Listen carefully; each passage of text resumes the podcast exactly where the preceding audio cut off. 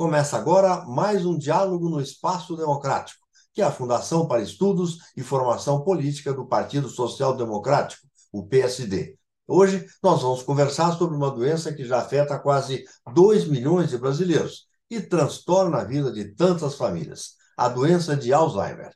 Nosso entrevistado é o Dr. Fabiano Mulan de Moraes, neurologista pela Universidade Federal de São Paulo, a Unifesp doutor em ciências pela mesma universidade, ele é especialista em neurologia cognitiva e do comportamento. Doutor Fabiano, muito obrigado por atender ao nosso convite. Seja bem-vindo ao Espaço Democrático. É um prazer, Sérgio. Participam comigo desse diálogo o Januário Montoni, que é consultor na área de saúde, ex-presidente da Agência Nacional de Saúde Suplementar, ANS, e também ex-secretário da Saúde, secretário municipal da Saúde em São Paulo. Salve, Januário. Salve, Sérgio, é um prazer. Também participa o cientista político Rogério Schmidt. Salve, Rogério. Olá, Rodino. Olá a todos. Doutor Fabiano, eu gostaria de iniciar, não sei, esse diálogo, então, com uma pergunta tipo beabá, porque muita gente confunde ainda esses males né, frequentes na velhice. O que é a, a doença de Alzheimer e quais as diferenças com o mal de Parkinson? Perfeito. Então, uh, são doenças diferentes porque elas, a queixa do paciente é diferente, né? Então, o, o, mal de Parkinson, ele normalmente é um quadro motor, que a gente chama, é um quadro de tremor, ou de rigidez e lentidão, ou de instabilidade postural. Esses são os quatro sinais cardinais que a gente chama da doença de Parkinson. Então, ela predomina, apesar de não ser exclusivamente, os sintomas motores. A doença de Alzheimer é uma doença da cognição, do funcionamento cerebral é uma doença que começa a acometer a memória e, junto com essa memória, também acomete grosseiramente no início a nossa tomada de decisão, o nosso planejamento. Por isso que ela é tão incapacitante, porque ela tanto me atrapalha no dia a dia para abraçar esse dia que acontece, mas também para antecipar e planejar esse futuro. Vamos. Perfeito. É, doutor Fabiano, a, as estimativas aí são, são bastante frágeis, né? Em relação ao Alzheimer por conta é, do não diagnóstico, mas fala-se, estima-se algo perto de 2 milhões e meio, 3 milhões de brasileiros já acometidos né, do Alzheimer. E é o censo recente agora, embora o resultado final não esteja divulgado, mas ele mostrou que o envelhecimento da população está acontecendo de forma mais rápida até do que o previsto. Então, nós podemos projetar aí 4, 5 milhões de, de pessoas né, acometidas num prazo mais curto. E nós não, não visualizamos uma política pública nacional é, em relação a isso, embora haja até um projeto de lei do senador Paim, que já foi aprovado no Senado, está em discussão na Câmara, instituindo uma política nacional. Mas isso ainda não, né, não, não aconteceu. Como é que o senhor vê esse cenário? Genaro, é um cenário preocupante, porque, como você descreveu muito bem, a gente está envelhecendo, mas envelhecendo mal. Né? Depois a gente pode falar o que significa envelhecer bem ou mal, mas isso é um fato. O país demograficamente envelhece e não envelhece com qualidade. Quando a gente pensa no envelhecimento, a gente tem duas métricas distintas. Uma é o quanto eu vivo e o outro é o quanto eu vivo com saúde, né? Então, o lifespan seria minha vida em vida, o tempo total, com ou sem qualidade. E o health span seria esse tempo de vida com saúde. O brasileiro, infelizmente, vive os seus últimos 20 a 30 anos com muitas doenças, muito caro, uh, muito sofrido, uh, seja economicamente, politicamente, socialmente, pessoalmente. Né? Então a gente precisa. E o mais interessante, Januário, uh, a doença de Alzheimer, o que previne ela, previne muitas outras doenças, se não quase todas as outras doenças. Né? Essa, a, a gente ainda tem uma mania na medicina de separar os órgãos do corpo. Então, aquilo que afeta o cérebro não afeta o rim ou não afeta o coração, isso não é verdade. Então, vou dar um exemplo bem bobo de um exemplo de política pública fundamental, que seria extremamente custo-efetiva no Brasil, que é o controle de pressão alta. A pressão alta é um fator de risco para a doença de Alzheimer, assim como é também um fator de risco para a demência vascular, que é um outro tipo de demência, e é totalmente controlável. Tanto a prevenção do aparecimento dela, com melhoria, por exemplo, de uma política pública que facilite transporte público uh, não privado, transporte público, que obriga a pessoa a caminhar, pegar um trem, pegar um ônibus, por ela caminhar mais, fazer mais atividade física, a pessoa manter uma, uma, um físico melhor do que aquela pessoa que tem carro, por exemplo. Mas isso eu preciso otimizar. A calçada tem que ser adequada, o ônibus tem que ser regular e confortável o suficiente. Outra coisa interessante, o consumo de sal. Ah, agora, na reforma, né, que está acontecendo agora, da questão dos impostos sobre o pecado. Então, a gente aumentar impostos sobre alimentos que aumentam o nosso risco de Alzheimer, a gente sabe que esses alimentos existem, basicamente os fast foods, os junk foods da vida, isso é uma política pública eficaz, competente para ajudar nesse sentido. Outra coisa interessante, uma coisa que reduz uh, a doença de Alzheimer no envelhecimento, educação primária. Né? Então, infância. A gente, nosso envelhecimento começa na infância, então cuidar disso. E outro que é mais surpreendente, porque as pessoas acabam não, não sabendo disso, mas tratar surdez. Então, prevenção da presbiacusia, que é esse envelhecimento auditivo, é um dos principais fatores protetores contra a doença também. Então, são várias estratégias. O interessante da doença é que para cada faixa etária você vai ter seus alvos. E olha que interessante, cuidar de pressão alta, cuida do cérebro, mas cuida do rim, cuida do olho, cuida do coração, falar em, educação lá na primeira infância, do mesmo jeito, constrói saúde de uma forma mais ampla. Então, usar o Alzheimer, entre aspas, como desculpa ou como objetivo, traz, felizmente, outros efeitos colaterais maravilhosos para a saúde da população. Doutor Fabiano, o cientista político Rubens Figueiredo lhe enviou uma pergunta por vídeo. É, doutor Fabiano, eu sou filho de uma, de uma mãe né, que tem Alzheimer. Eu gostaria de saber que né, se existe possibilidade no, no, estágio atual das pesquisas científicas de haver um remédio que de alguma maneira reverta um pouco o quadro ou alguma substância ou remédio que possa impedir o desenvolvimento do Alzheimer é, logo quando ele é detectado. O, o Rubens pergunta sobre a importância da história familiar, certo? Relacionado à doença. Né? Então, o que, que significa meu pai ter tido, uh, minha mãe ter tido? Uh, e isso é muito importante e muito comum na nossa prática, seja na universidade, no SUS, seja no consultório particular. O fato é que ter um familiar, sim, de primeiro grau, ou seja, pai, mãe, irmão, irmã, com a doença, aumenta o nosso risco. Só que esse, esse aumento não é tão significativo assim. Nós nos preocupamos, enquanto neurologistas, geriatras, psiquiatras, uh, quando eu tenho dois familiares de primeiro grau. Então, por exemplo, mamãe teve e minha irmã teve, ou meu pai teve e minha irmã teve. Isso aumenta consideravelmente o meu risco. Uh, e aí é interessante, não é só por uma questão genética, isso é importante explicar.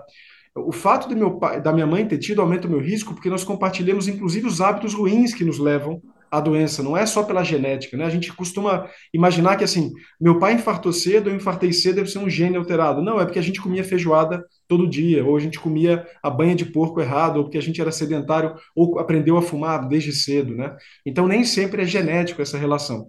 Mas o fato é que aí sim, quando eu tenho mais de um familiar, aumenta bastante.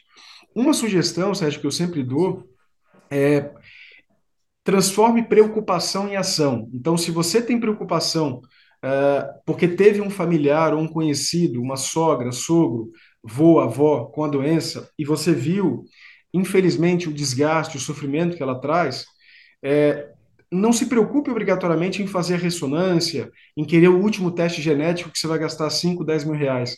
Se preocupe em comer bem, se preocupe em, em fazer atividade física regular, se preocupe em cuidar dessas doenças silenciosas depois dos 30, 40, 50 anos, que vão infelizmente, te levar nesse caminho, nessa direção da doença. Isso faz diferença. A preocupação, pelo contrário, o estresse acumulado vai até aumentar o risco da doença. É transformar a preocupação ou assumir a rédea desse envelhecimento é que vai fazer diferença benéfica para você e não ficar preocupado porque alguém na família teve. Perfeito, mas o Rubens também é, é, incluiu na pergunta dele uma questão que acho que é uma questão que, é, que, que gera curiosidade em todos nós, que é saber se existe a possibilidade de, no estágio atual das pesquisas, de que de haver um remédio que de alguma maneira possa ou retardar, ou retardar a, a, a doença ou fazê-la regredir, e, enfim, no momento em que é deletado, como é que o senhor vê isso? Perfeito. É, então, a primeira coisa, Sérgio, é que nós já temos esse tratamento que tanto previne quanto retarda, chama atividade física. Então, isso é importante deixar claro tá? Nós já temos evidência científica há mais de duas décadas que a atividade física é neuroprotetora, ou seja, ela tanto vai prevenir ou atrasar o meu adoecimento, mas para quem já tem, inclusive, faz diferença para retardar a doença. Então, é, é importante porque a gente, às vezes, é, essa medicina atual nossa e a mentalidade nossa é sempre do remédio, é sempre fora a causa do benefício. E a gente tem muito mais competência do que a gente presume. O corpo é muito mais sábio quando dado as condições adequadas do que a gente presume nesse sentido, como um sistema complexo adaptativo, que é um nomezinho bonitinho aí que a gente tira inclusive lá da matemática e da física e a gente roubou para a biologia para falar um pouquinho e, e aí faz até paralelos com a economia, com a cultura, etc. Mas o fato é que a gente pode fazer diferença. Uh, esses remédios novos, Sérgio, claro que são uh, trazem uma luz nova, mas é importante ter um pouquinho de, de um ceticismo do bem aqui. Uh, esses remédios eles vão atrás de uma proteína que é hoje considerada um retrato da doença, que a gente chama de proteína amiloide. eles são anticorpos que a gente injeta na veia da pessoa, que vão entrar no cérebro da pessoa para tirar essa proteína. É, alguns problemas aí, Uh, primeiro, porque eu mesmo fiz parte de uma pesquisa aqui da Universidade Federal de São Paulo, onde a gente fez esse, um, com outra droga que não foi essa que foi aprovada, onde a gente limpou o cérebro dos pacientes do amiloide, e isso não fez nenhuma diferença clínica, nenhuma. Infelizmente, não ajudou em nada. Esses três remédios que apareceram aí de janeiro desse ano para frente é, tiveram alguma diferença, mas é importante explicar que a diferença não foi clinicamente significativa ela foi estatisticamente significativa, mas ela não foi clinicamente significativa, e de 15 a 25% dos pacientes tiveram inflamação no cérebro, porque esse anticorpo entra no cérebro e ele acaba promovendo em alguns pacientes inflamação, que fizeram os pacientes declinar mais rápido ainda do que sem o tratamento para esses 15 a 25% que tiveram. E nesse último trabalho, que foi aprovado agora, talvez até o melhor deles, que chamou Trailblazer, esses trabalhos todos têm nome bonitinho em inglês aí, é, é, é pega, né, quase um, literalmente um marketing, três pessoas morreram por conta da droga. Então não é uma coisa tão simples assim. Na verdade, Sérgio, isso é até uma coisa importante para dizer. Para problemas complexos, a gente precisa de respostas complexas. Esse nosso reducionismo exagerado na medicina também, querendo a busca do Alzheimer com um remédio, tem pouquíssima chance de dar certo. Agora, que isso veio trazer uh, mais luz e mais possibilidades, sem dúvida alguma, mas ainda não é, infelizmente, o que a gente gostaria de potência e segurança até porque hoje o, o, custo anual dessas drogas seria um próximo no Brasil, convertendo do dólar, próximo de 150 mil reais por ano. A gente teria que ver, inclusive, o real benefício, isso considerando o prejuízo cognitivo. Isso é uma conta que é fácil de fazer, isso tem fórmulas né, que a gente consegue fazer para saber se isso é custo efetiva para o SUS, por exemplo. Quanto custaria 3 milhões de brasileiros usando, claro que nem todos usariam, mas faz as contas, né? 150 mil vezes 3 milhões, acabou o PIB nacional só com uma droga para uma doença. Né? Perfeito. Rogério Schmidt? A minha pergunta é a seguinte: é, que conselhos o senhor daria é, para os parentes, familiares é, das pessoas que sofrem de Alzheimer, né? Assim, para ajudar, o, a, enfim, as pessoas que estão próximas ali a conviver com pacientes diagnosticados com Alzheimer nos diferentes estágios da, da doença. Perfeito, Rogério. Pergunta super importante, né? Porque é, e isso a gente chama de psicoeducação, Rogério, que é, é educar esse conviver, que é educar esse cuidar, né? O remédio tem um papel, mas um papel até menor do que isso, porque isso tira tanto peso, Rogério, quando a gente orienta direito. Por exemplo, vou dar um exemplo bem bobo que acontece desde o início do quadro. A pessoa com Alzheimer, ela esquece que esquece. Então, a própria pessoa tende a ter uma confiança na sua própria competência cognitiva desproporcional ao que ele realmente desempenha. Então, é um paciente que fala que pagou a conta e não pagou, e aí, quando você confronta ele, ele fala que foi o erro do banco. Ou ele saca o dinheiro, não lembra onde guardou, e fala que foi a empregada que roubou, e aí você demite a empregada. É, ele começa a fazer negócios ruins financeiros, sempre foi uma pessoa tão competente, e de repente uh, faz no banco certos acordos ou certos investimentos horríveis e perde dinheiro. Então, o, o, e aí isso torna muito difícil o cuidado, Rogério, porque a, a pessoa não consegue aceitar a doença. Porque ao esquecer que esquece, ele não reconhece a própria dificuldade. Isso é até um nome na medicina que chama anosognosia. Essa é uma grande dificuldade. E aí é uma grande dificuldade também porque a família tenta confrontar, ou seja, tenta convencer no argumento uh, que a pessoa está esquecendo. E isso é tão efetivo quando discutir política no grupo de WhatsApp, que foi o que a gente viu nas eleições passadas e tem visto. Não dá certo. Tá? Você vai arrumar briga, a pessoa vai ficar irritada e vai ser um baita estresse. Então, é, é, comum esse tipo de desencontro e é comum é, essas ideias fixas que a gente chama. O nome que a gente dá é delírio, né? Então, você pode ter delírio de roubo. Eu não sei onde minha esposa foi, então começa a ter ciúme desproporcional. Eu não reconheço afetivamente a minha casa, então eu peço para ir para casa mesmo estando nela, que é o delírio da casa, não é minha casa. E a dica aí não é confrontar, é concordar e distrair, concordar e distrair. Isso ajuda muito.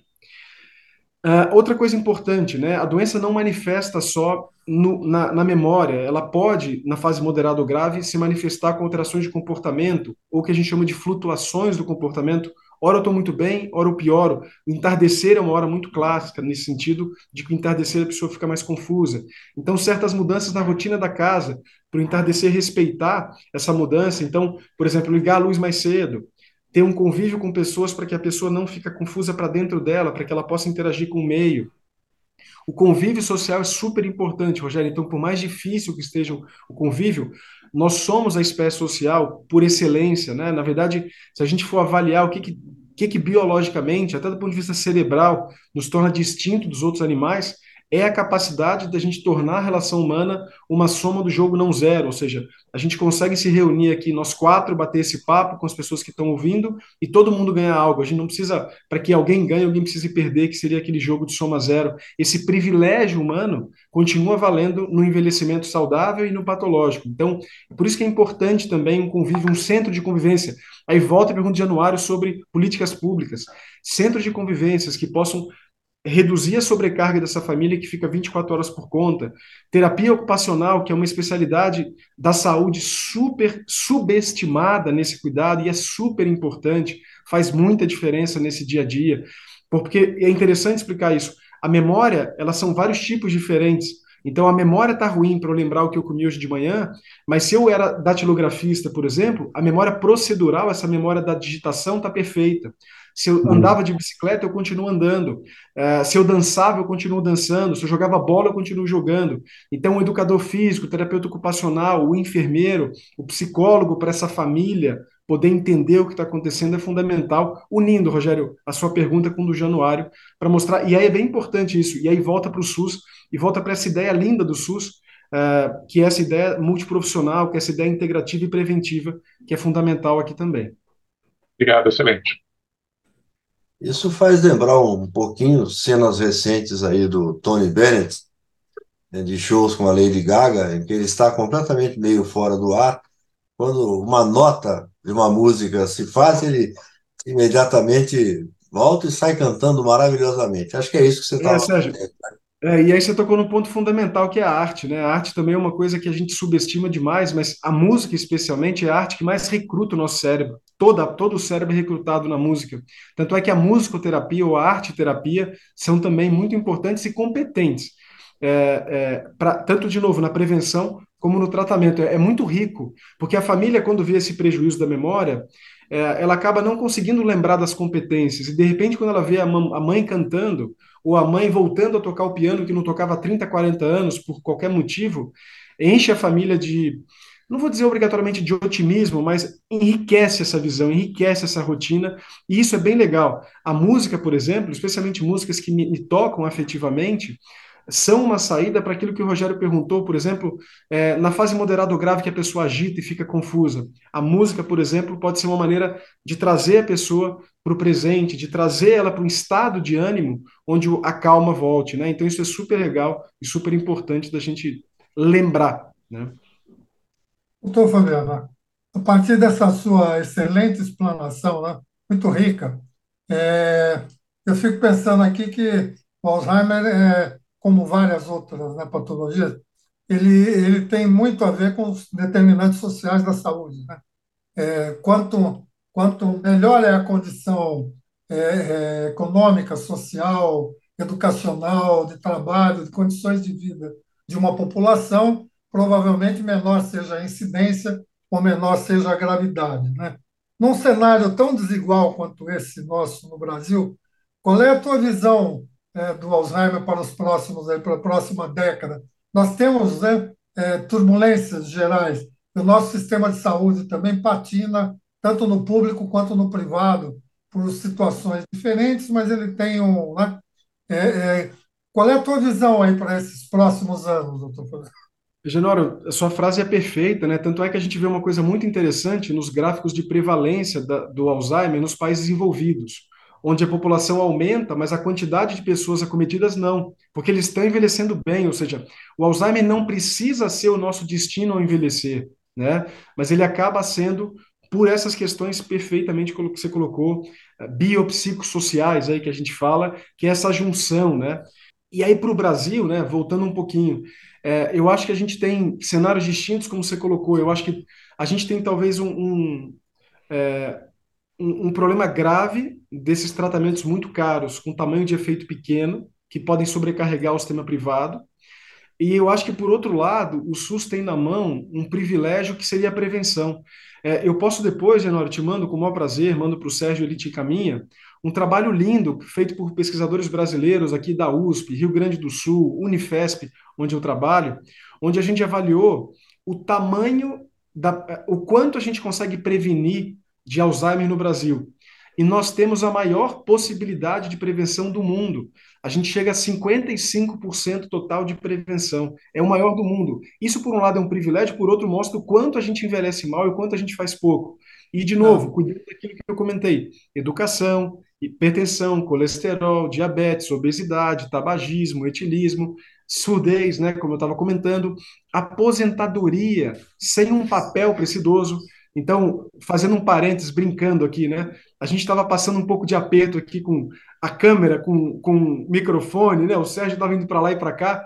Esse aperto, Sérgio, para sua cabeça é maravilhoso. Então, assim, é, é um estresse do bem, vamos dizer assim, né? A gente precisa de uma cultura do estresse do bem. É, e o problema da aposentadoria e do esvaziamento no envelhecimento é que esse cérebro vazio de propósito de pertencimento social, ele infelizmente é o caminho para a doença.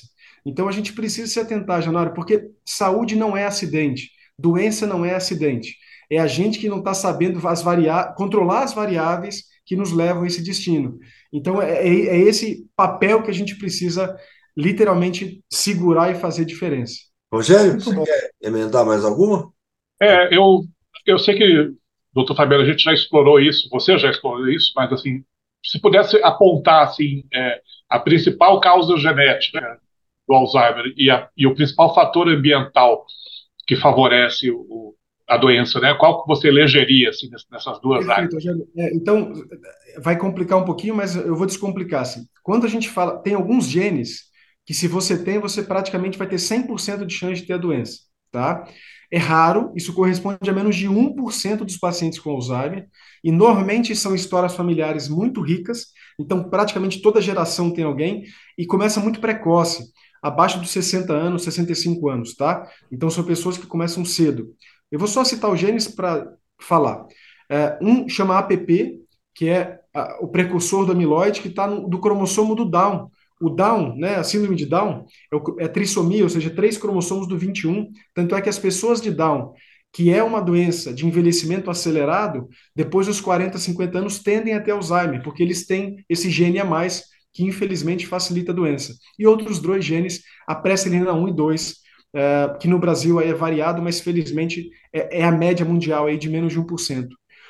Para o restante de nós, entre aspas, que não tem esses genes aí, que quase 100% vão ter, existe um outro gene do colesterol que chama apoepsilon, escreve apo, o ezinho lá grego.